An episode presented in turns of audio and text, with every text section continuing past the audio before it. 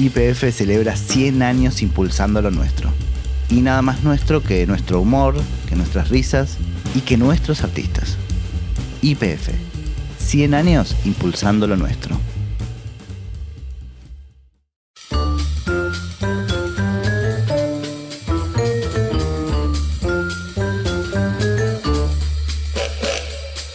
Hola, mi nombre es Adrián Lackerman y esto es Comedia, un podcast sobre humor. Chichilo Viale es actor y humorista.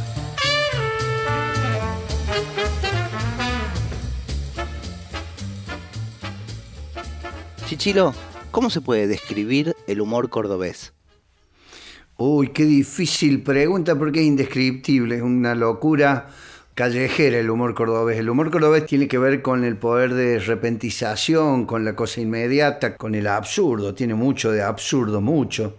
Sí puedo describirlo como un modo de vida. El cordobés tiene esa cuestión del acento y de la espontaneidad para hacer humor que la caracteriza. Es una característica muy clara, digamos, a la hora de definir el humor cordobés. Y sobre todo tiene una cuestión casi berniana, me refiero a Julio Verne, porque en el año 71, cuando se genera la revista Hortensia, va haciendo humor, este, un humor que hoy es de total y absoluta actualidad, más o menos como Tato Bores, viste que todavía hoy vemos algo de Tato y es totalmente contemporáneo.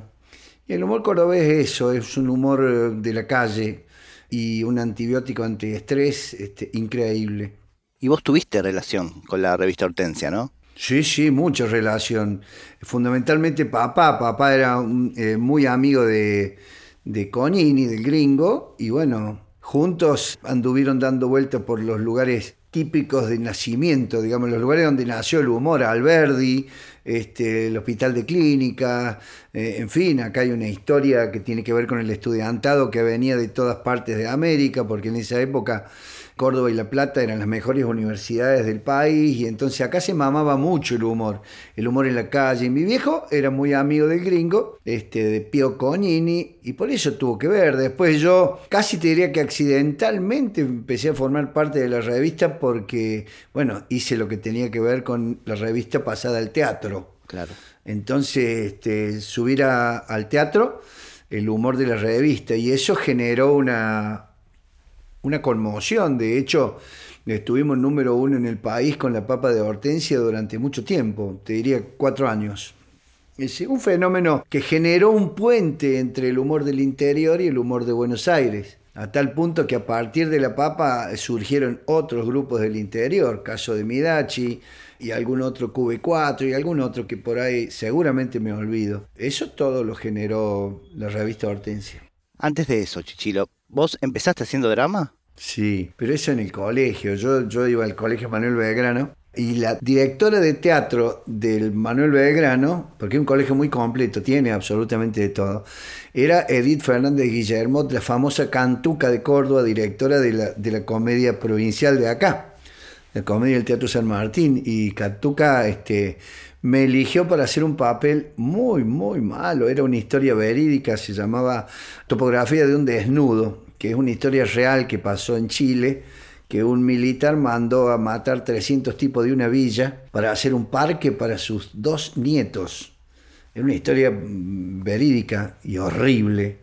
Y bueno, yo hacía de ese milico yo. Ah, la mierda. Entonces, sí. Y tiene una anécdota muy linda. Un día me olvidé de sacarme el tamizador, creo que se llama, el que me ponía en las canas. Ahora son mías, pero en ese momento tenía que poner ese coso. Me olvidé de sacármelo cuando salí a la calle, me reventaron de un puñetazo. Me agarró un tipo que había tenido problemas, qué sé yo, en esa época con un hermano. No. Y me, hoy somos grandes amigos, pero en ese día me durmió, me durmió de un piñazo. Así que debe haber sido buena. Yo siempre digo que el mejor ejemplo de que estuve bien actuando fue que me agarraron a trompada. pero... Volviendo al tema del teatro de Hortensia, ¿ahí arranca lo de hacer el personaje del borracho? Ahí arranca el borracho, sí. Arranca por un capricho de gringo Cognini que me dice, vos tenés que hacer un borracho, y yo le digo, no, eso lo tiene que hacer un actor, yo no soy actor, yo soy gracioso. Porque antes de la papa hicimos los chicos de la facultad, Yo estudiaba agronomía, ingeniería agronómica y análisis de sistemas. Entonces, entre las dos universidades formé un grupo que se llamaba Grupositorio. Era lositorio, no decían, pero era grupositorio, un humor que penetra. Ese era la, el, digamos, la historia. Y él me vio ahí justo en el momento que habíamos decidido disolver el grupo porque, bueno, teníamos que seguir estudiando. Y el gringo me dice, no, necesito que para la hortensia me haga un borracho. Le digo, yo no soy actor, un borracho tiene que hacer un actor. Y no, y se encaprichó que yo lo haga y mira a dónde llegó el borracho, ¿no? Qué loco. Esas cosas que salen de casualidad. Claro. ¿Y te pesa hacer el borracho? Digo, eso de despeinarte. Sí, sí. ¿Te rompe un poco las bolas ya? Sí, me rompe un poquito las bolas, pero sé que es que todo lo que soy se lo debo a quien le gustaba ese personaje, al público. El público le gustaba eso, elegía eso, y yo hago tuc, así, y ya está. se acabó y tengo que seguir. Claro, es muy fácil como lo haces. Sí, sí. No sé por qué, pero tiene que ver con la cara también, ¿viste? el movimiento, el gesto. Este, y entonces eso gustaba mucho en ese momento. Y que hacía un personaje que lo han llegado irrespetuosamente a comparar con otros borrachos históricos del, cine argentino, como el de Ubaldo Martínez, nada que hacer, pero bueno, bueno, hay gente que le gustó demasiado. Pienso también que es lo que pasa con el latillo. Digo, la gente sigue pidiéndotelo. Bueno, esos son fenómenos que uno no conoce. Eh, por ejemplo, las estructuras de Olmedo en su momento eran todas iguales y todo el programa iguales. Bueno, nosotros ahora estamos haciendo, yo estoy con Juan Badra, un amigo mío, un capo de acá de Córdoba, muy capo, y se nos ha ocurrido hacer un programa de humor puro. Yo tengo otro programa, pero voy a hacer uno de humor puro que se llama los tubers, que son dos tipos que se dedican a, todo lo que sea las redes. Y bueno, entonces encuentran algo en TikTok y lo muestran, algo en Instagram y lo muestran, pero hacen muchas producciones propias. Entonces hemos hecho uno, hablando de este tema de la repetición, es que nosotros hacemos unos tipos que viven yendo a las inauguraciones de los, cuando publica un libro, cuando hay una exposición de cuadros, van nada más que a comer. Son dos tipos que se especializan en ir a comer a todo lo que sea inauguraciones, presentación y todo. Bueno, saber el cagadero de risa que... Y siempre hacemos lo mismo. Es decir, siempre el mismo tema. Dice, mirá qué bonito este, este cuadro abstracto. Ese punto me lleva, sándwich de jamón a la izquierda. Y entonces, y mientras el otro sigue hablando, el otro va y busca los sándwiches, se los guardan en los bolsillos. Los bolsillos están rotos, están llenos de manía, aceituna vieja, una cosa muy graciosa. Pero siempre lo mismo y la gente se ríe siempre de eso. Ay, ahí, están, ahí están, ahí están. Está muy lindo eso. Debe tener que ver con el confort Digo, no te hace pensar, uno ya sabe cómo va a ser. Lo que nosotros queremos hacer con Juan es que todo lo que hagamos sea absolutamente nuevo, que no haya nada repetido, que nada, que eso ya lo hizo fulano, que eso... Ahora, la televisión requiere, es otro código. El código de la televisión, excepto muy pocas excepciones, se lo tenés que dar mascado. La televisión es una comedora de ideas que te va matando. Entonces, vos tenés que darle más o menos fácil al público para que al público le guste. Yo soy contrario a eso. Yo soy más capuzoto, más para ese lado, más para darle. Sin embargo, capuzoto terminó haciendo siempre violencia arriba, siempre fula, siempre eso. Porque es eso lo que funciona. Y es eso que se lo das deglutido. El tipo que nunca dio mascado algo se llamó Alfredo Casero cuando hacía cha cha cha. Cha cha cha empezaba y no tenía ni idea cuándo iba a terminar y mil veces no terminaban. Claro, terminaba porque sí. Claro, terminaba porque se acabó el tiempo, la mierda, se iban, ¿viste? Era fantástico, alucinante. Vos sabés que yo, cha, cha, cha, yo soy un estudioso del humor. No soy el tipo que va y cuenta y se sienta, no. Lo bueno que tengo yo es que me pongo a estudiar tipos, me pongo a estudiar, qué sé yo, cuál era el secreto de Benny Hill, o de David Niven, o de Peter Seller, o de Charles Chaplin, o de Cantinfla, o del Gordo y el Flaco. Entonces, cuando vos tenés un panorama más o menos amplio, podés tener más posibilidades de razonar las cosas que tienen que ver con el humor. Y cha, cha, cha, lo que yo hacía era verlo, porque no lo entendía. Yo decía, acá hay algo nuevo, tengo que ver dónde está. Y bueno, estaba en eso, en, un ratito, en ver algo muy gracioso con un 50% de improvisación y sin final, sin punch. Entonces yo decía, mira qué loco, mira qué loco. Y hoy la gente quiere ver cosas rápidas, cortas y, y todo lo que sea un poquito largo no sirve.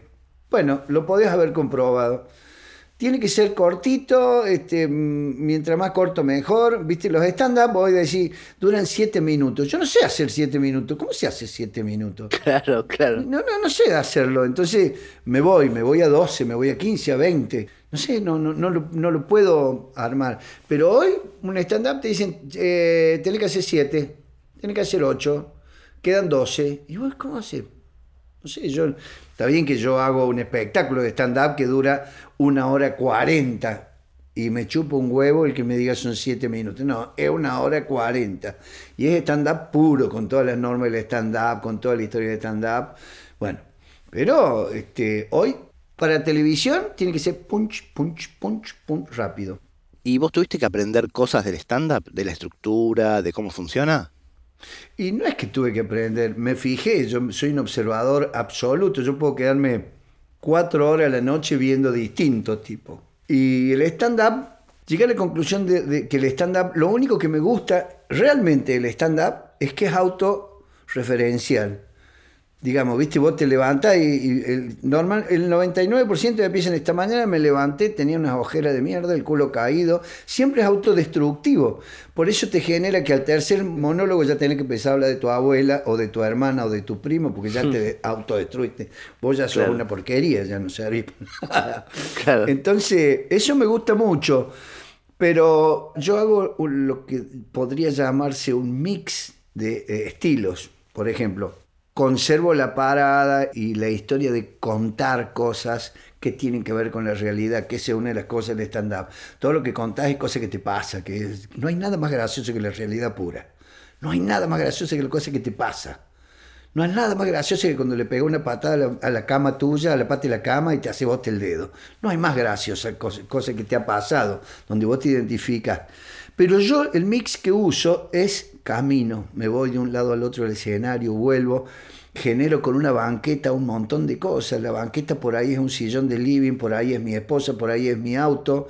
Es decir, utilizo elementos, cosa que en el stand-up tradicional no se usa. Es nada más que un metro cuadrado con un micrófono parado. Yo eso no puedo, pues yo soy un hiperkinético mi estilo de, comedia tiene que ver con el movimiento y con el gesto. De hecho, ahora estamos armando un espectáculo que ese también va a dar que hablar porque es muy entretenido, donde metemos tres elementos, la comedia del arte, la comedia del silencio y la comedia del gesto. Es decir, yo voy a laburar con el gesto y el cuerpo, Ricardo Saluso, que es un mimo, va a hacer la parte de la comedia del silencio, y el tercero es un tipo que ha hecho bufones y arlequines clásicos y entonces, pero muy graciosa, todo se desarrolla en una plaza. Entonces a mí me gustan los mix y a mí me gusta mucho que la pendejada me enseñe cosas. Hay pendejos que vienen con cosas nuevas que a mí me... Epa, no soy de esos que dicen, no, lo de antes era mejor, no, no, no. No, no, todo lo que venga nuevo puede ser bueno, puede ser malo, lo viejo fue bueno o fue malo, este, pero hay que estar atento, hay que estar muy atento, sobre todo si es tu materia prima. Cuando la materia prima es el humor, vos tenés que estar muy atento. ¿Y sirve ser comediante, actor, para hacer monólogos? Sí. Bueno, en mi caso sí. ¿Por qué? Porque yo utilizo eh, mi parte de comediante, mi parte gestual, mi parte corporal de mimo, la utilizo mucho en un stand-up. La utilizo muchísimo. Y es lo que genera la diferencia. Digamos, a mí me, me tocó estar hace muy poco con casi todos los stand-uperos de Córdoba, a quienes respeto mucho quiero mucho y son muy capaces. Y, ellos se asombraban de verme a mí haciendo stand-up. Y en realidad, yo lo que se asombraban era que yo me movía, iba de un lugar a otro y generaba otra cuestión, ¿me entendés? Visual. Creo que eso es. Entonces, no me puse a explicarle lo que les pasaba, pero estoy seguro que les pasaba eso. Chichiro, me voy atrás en el tiempo. En un momento te toca contar chistes en la tele. Sí. Uy, tuve que aprender. ¿Tuviste que aprender a hacer eso? ¡Oh! Yo admiraba, y debo decir, este, debo hacer un mea culpa, yo creía, creía que el chiste era un género menor. Y un día me llama por teléfono Susana, que habíamos compartido una temporada muy linda aquí en Carlos Paz, yo con la papa y ella con la mujer del año, y nos hicimos amigote. amigote de, de, vernos, de ir a ver, qué sé yo. Y entonces este, me invitan al año siguiente, Luis Chela me invita al Festival del Chiste que hacían. Y yo no, no, no contaba chistes. Eh, más allá de, en un asado huevear, sí, pero no contaba. Así que me tuve que empezar a hacer, a, a recopilar cuentos y ver cómo los contaba y cómo me movía y cómo desarrollaba toda una historia que no conocía. Bueno, tuve tres años ganando, todos los años ganaba el Festival del Chiste, y entonces ya me llamaban para contratarme de Ushuaia, por ejemplo, y yo decía, uy, tengo que preparar algo, porque no tenía rutinas de humor. Ahora tengo más de ci- cinco horas, ah, pero no son chistes, yo hago monólogos Claro. monólogos. Voy eligiendo de acuerdo a, a- a lo que tengo. Tengo esa virtud de, de subirme al escenario y con tres o cuatro cosas sé qué es cómo debo seguir y qué debo contar.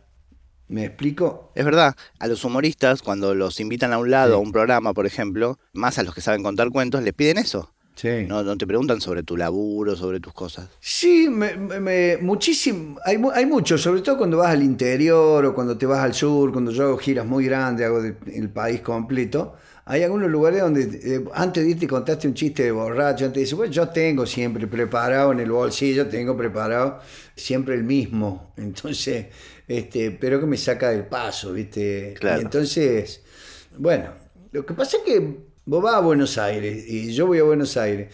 Yo he hecho 36 comedias. En Buenos Aires hice cuatro, todas dirigidas por Manuel González Gil. Obras, pero bárbaras, porteños, Inodoro Pereira, Entre Telones. Pero la gente te conoce por lo que vos haciendo tele. Entonces dice, co- mira quién va de Córdoba, contate un cuento. Y bueno, pero es así, negro. Esto lo hago, pero que me, me rompe un poquito el quinotaje. es que Claro. cada vez que. ¡Eh! Claro. ¿viste? Claro. Y bueno. Te piden que te despeines, claro. Sí. Hicimos una obra con Rolly Serrano, que dirigió el Danny Dátola, que se llamaba ¿Por qué será que la queremos tanto? Y bueno, te- íbamos dando vueltas por el país con el Rolly, y cuando terminaba la obra, todo el mundo decía, loco, qué linda obra, qué hermosa, lástima que no te despeinaste. pero digo, es que no va, no va, no va eso, pero bueno, había que despeinarse, qué sé yo, no me despeinaba, por supuesto. ¿Es fácil ir a laburar a Buenos Aires para alguien que se dedica al humor? Yo tuve mucha suerte en Buenos Aires. Entré por la puerta grande, empecé haciendo un programa propio, Hortensia se divierte, en el viejo, en el viejo Telefe, que era Claro. Canal 11, ahí en Pavón. Y entonces tuve suerte, la gente te conoció en el acto, la gente compraba mucho el humor cordobés y compraba eh, a precio dólar en ese momento. Entonces, Claro. imagínate que tenían un programa en Buenos Aires de humor cordobés. Y bueno, y lo veían, y de ahí paso amigos son los amigos, dos años, y de ahí ya me quedo nueve años en Susana, y ya, y bueno, ya se hizo la, la pelota. Entonces a mí me resultó fácil laburar en Buenos Aires. Las consecuencias son otras, que no estás en tu casa, que tu hijo crece solo, pero bueno, había que dividir la historia, ¿no? Yo estaba la mitad del tiempo en Buenos Aires y la otra mitad acá. Yo he llegado a venirme los domingos de la noche, terminar el teatro, llegar acá a, las a Córdoba a las 6 de la mañana, este, estar con mi familia el lunes, martes y el miércoles salir cagando para Buenos Aires porque la miércoles a la noche teníamos función. Y eso fue durante muchos años, este, muchos años. Jamás quise radicarme en Buenos Aires porque tenemos una vida muy, muy, distinta. Eh, la vida de Buenos Aires no tiene nada que ver con la vida de Córdoba. Acá vos querés comer un asado, ahora ya son las la 17.31 y yo te digo, vamos a comer un asado y a las 20 hay 50 personas en casa. En Buenos Aires para juntar uno tenés que hacer, esperar 15 días. Es como turno, es otra vida, otra vida. Pero bueno, cada uno es cada uno. Recién nombraste Amigos son los amigos. Sí, Vos estuviste en la temporada de Canal 9, ¿no? Sí. Tuve un año de Canal 9 y otro de Telefe. O sea, yo pasé los dos, los dos estratos, digamos. Cuando Carlin tenía un rastrojero y cuando pasó a tener una 4x4, una Pathfinder. Claro, yo me acuerdo una vez que hiciste de camarógrafo de la agencia de publicidad. En uno de los programas Sí, hice sí, ese sí. personaje, ha- haciéndome pasar. sí. eso. Sí, sí. Vos sabés que en Amigos son los amigos se dijo la primer mala palabra, este, que fue carajo, la mala palabra, este, un día que Carlín descubre que yo me atracaba a la hermana. ¿Me entendés? Entonces cuando Carlín descubre eso, va al gato, su mejor amigo, y lo empieza a, a- a agarrar a piña. Que era, por supuesto, una pelea trucada. Sí. Y pegó dos piñazos Carlín, mal, ¿viste? Porque no, no medían, no medían. Entonces le digo, pará, carajo. Cuando veo que no cortan, sigo. Con el encule real, estaba Claro, claro. Y quedó una escena maravillosa. Después vino Oliver y, che, qué buena escena. Pero mirá cómo tengo la boca, le decía yo. Y fue una buena experiencia, amigos son los amigos. Digo, era muy popular también. Sí, la pasé muy bien. Era tan popular que, bueno, no había forma de no pasarla bien. Claro. Y eso te daba. Mirá vos, la suerte que tuve yo. Carlín tenía 40 puntos de rating. Paso con Susana que tenía 40 puntos de rating. Así que tuve 10 años con 40 puntos de rating. Claro, claro, una barbaridad. Que era un fenómeno, era eso. Pero bueno, suerte. Pienso en Café Fashion también y pienso en las cosas que han cambiado en el humor y en la sociedad. Digo, hay chistes que ya no haces más. ¿Cómo ves el humor hoy en día con los cambios de paradigma, feminismo, disidencias, etcétera? Mira, relativizo un poco sin dejar de respetar el tema.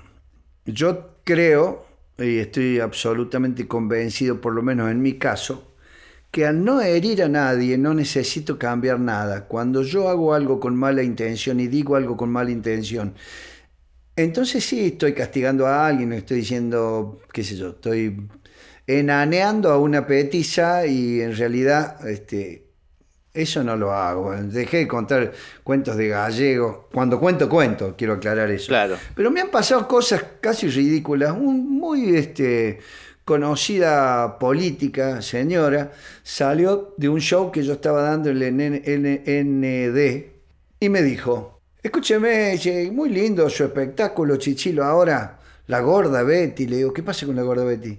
¿Y por qué gorda? ¿Y por qué gorda? Le digo, de chiquita la gorda Betty, hablaba de mi barrio. De chiquita la gorda Betty era mi, mi amiga de toda la vida. Hoy la veo y es la gorda Betty. Y mañana la veré y sigue siendo la gorda Betty. Y sus hijos son sobrinos míos, son los hijos de la gorda Betty. Sí, pero gorda. Bueno, mire, no discutamos más, dice, porque vamos a pelear con ese tema. Sí, le digo, me, me parece no discutamos más, porque hasta me parece ridículo.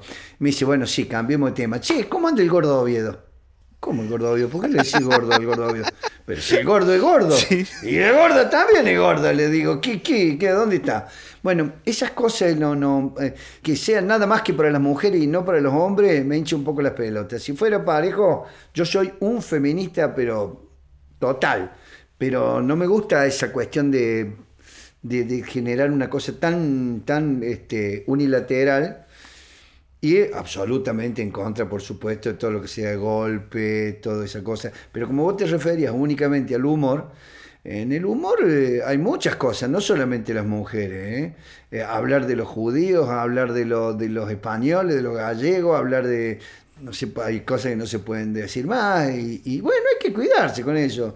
Adrián, sí es fácil el humor, es fácil hacer reír, no, no hay necesidad de, de, de hostigar o, o, ¿cómo es que le dicen? bullying, bullinear a, a, alguien al pedo, porque no tiene ningún sentido. Y nosotros somos lo que somos, así, ¿no? Y aparte creo que es una moda, creo que va a pasar esta historia en algún momento. Porque fíjate vos que el otro día veía el cumpleaños de Mel Brooks, que cumplía ochenta y pico de años, ya está cerca de los 90 el viejo, y hablaba de los judíos peste. Y después contaba un cuento de los paralíticos que le tiraban una bomba y que el paralítico no tenía forma de, correrse porque se le, le pusieron el freno a la silla. Entonces yo digo, esto sí, digo, nosotros estamos, eso, llegamos a contar eso acá, vamos preso, preso directamente. Si hablamos de un paralítico y le ponemos una granada en los huevos, así era el tema. Entonces imagínate vos, nosotros vamos presos, pero ellos ya eso lo superaron. Ya selfie, selfie dice cualquiera ahora. No, no, es que alguna vez se cuidó. Tiene un índice de relatividad el, el qué decir y el qué no decir hoy que es tremendo. Nosotros estamos en el inicio de esa lucha. Y entonces es más como más complicadita. O sea, ¿pensás que en algún momento eso, eso va, va a mermar, va a aflojar un poco? No sé si va a aflojar, pero hay que saber respetar. Uno tiene que, lo que sí uno tiene que cambiar, uno ya no se puede cagar tanto de risa del borracho, que es otra cosa que yo tengo. ¿Por qué nadie dice, loco, por qué hace borracho? Y pues sí, un pobre tipo que tiene. Nunca nadie me dijo eso. No, claro, claro, es una adicción, sí. Es una adicción, es tremenda, es tremenda. Igual que la adicción que tenés con el mate y con, el, con la hierba, te produce la adicción inmediata a la factura y de la factura no se sale, hermano. Lo acabo de leer hoy. y te pusiste serio y no entendías qué carajo era. No, no, no, es que es verdad eso, porque alguien podría decirte lo del borracho perfectamente. Pero tengo cómo refutarlo. Yo una vez en el escenario, un tipo en la primera fila se levantó, era marido de una amiga nuestra, que tenía que ver con la revista Hortensia, y se fue. Durante seis meses desapareció el tipo. A ver si me entiende. Salió del teatro, la mujer creyó que iba al baño, no volvió nunca más. A los seis meses apareció, era alcohólico él. Y cuando vio que yo veía hormiguitas, mariposas en el aire, por el delirium tremen, él se dio cuenta que a él le pasaba lo mismo y que toda esa gente que estaba en el teatro se estaba riendo de él. Y él fue esa noche sin decir nada, se internó y tuvo seis meses internado y volvió recuperado. Entonces vos decís, la pucha, mirá, oh, mirá lo que da. Hay un castigo, pero hay por otro lado hay una cosa que pasó que es increíble. Y bueno, pero eso es humor, eso es lo inesperado. Bueno, pasan cosas, pero a mí me extraña que nadie me diga loco seguía siendo el borracho, pobre gente que tiene una adicción. Nunca nadie me dijo eso. Pero bueno, mejor. Recién mencionabas lo de Inodoro Pereira. Sí. Que vos hiciste de Mendieta. Tuviste trato con Fontana Rosa, ¿no? Sí, sí, pero de antes, por la revista Hortensia. Claro. Acá, este, no te olvides que Inodoro nace acá, Boogie, el aceitoso nace acá, en la revista Hortensia, sí, sí, tenía mucho, mucho trato yo con él, con él, con Chris, con grandes tipos, con Jan, en fin, con tipos muy... Yo soy amigo, es más, en el programa de televisión mío, este, vienen casi todos aquellos dibujantes, aquellos cómicos, este, de aquellas épocas que eran maravillosas. Sí, sí, tuve mucha relación con el negro. De hecho, el primer Mendieta, que lo íbamos a hacer con el Hugo Varela, eh, no lo pude hacer por compromisos de laburo, pero siempre fui el Mendieta. Hasta que hice este con Berugo, Miguel Ángel y...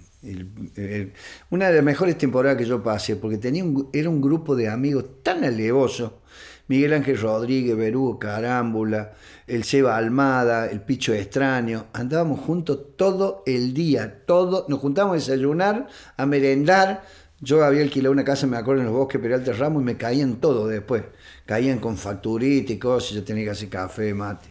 Muy linda, muy linda temporada. Chichiro, ¿y en qué momento te diste cuenta de que eras gracioso? No, no, no, no me di cuenta nunca, qué sé yo. No, no, no, nunca caí en el tema. Pero yo me acuerdo que en el colegio primario era el hincha pelota, que lo sacaban de la clase siempre. En el secundario fui el tipo que el actor del colegio era yo, era el primero que elegían para una obra, que era en la dramática ese que vos decís, que hablamos recién, y en la Facu el tipo gracioso era yo, y en el club de rugby el tipo gracioso era yo, y siempre el gracioso, sin pretenderlo, digamos, era una, una consecuencia de ser lo que soy, nada más. Pero no hay una fecha donde yo diga, siempre fui yo, desde que me acuerdo, fui el tipo gracioso. De hecho, mi viejo, mi viejo, el Pipo, era el tipo más gracioso de cualquier lugar que estuviera sentado. Así que en la sangre viene eso. Y mi vieja gallega, salerosa, debía, no, no podía fallar. Si hubiera salido puro, hubiera sido un fracaso total. Leí una cosa que decía que vos conociste a Marcel Marceau, ¿puede ser? Ah, eso fue, yo era eh, jefe de relaciones públicas este, el encargado de las relaciones públicas del Teatro de la Ciudad. Lo fui muy poco tiempo, pero en ese poco tiempo este, vino Marcel Marzo a Córdoba y él actuó en el teatro. Y nos fuimos a comer un día, nos fuimos a comer a un lugar que la nona o la mama, no me acuerdo cómo se llama, ahí en la, la Cañada y Rioja, eh, la mama creo que se llama. Y, y nos fuimos tarde porque el viejo había estado ensayando, viejo con todo respeto lo digo, ¿no? Y ahí pudimos los dos y empezamos a hacer mímica, él por su lado y yo por el mío. Y fue muy gracioso porque yo tenía un estilo y él tenía otro estilo totalmente distinto. Él era el arte, era la cuestión artística y nosotros era otra cosa. Yo tenía con el peso, con todas esas cosas. Así que la pasamos muy bien, nos divertimos muchísimo.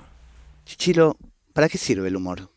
Para vivir, para vivir mucho tiempo más, para ser lo que somos y para qué sé yo, tiene múltiples aplicaciones como los mejores remedios que hay. este, es, grande, es una cosa grande el humor. Si no existiera el humor, este, la mitad de la vida estaría seca.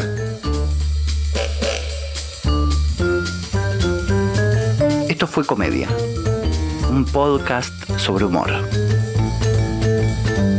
Si querés colaborar con Comedia, entra a adrianlackerman.com y hace tu aporte desde Argentina o desde el exterior.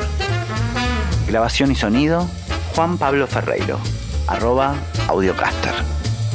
Diseño e ilustración, Guillermo Mesa. Hasta el próximo episodio. La última cosa que quiero contarte, acá vinieron, me pusieron unos micrófonos y vos con una toalla en el micrófono tuyo, que es una media de fútbol, es una media de fútbol.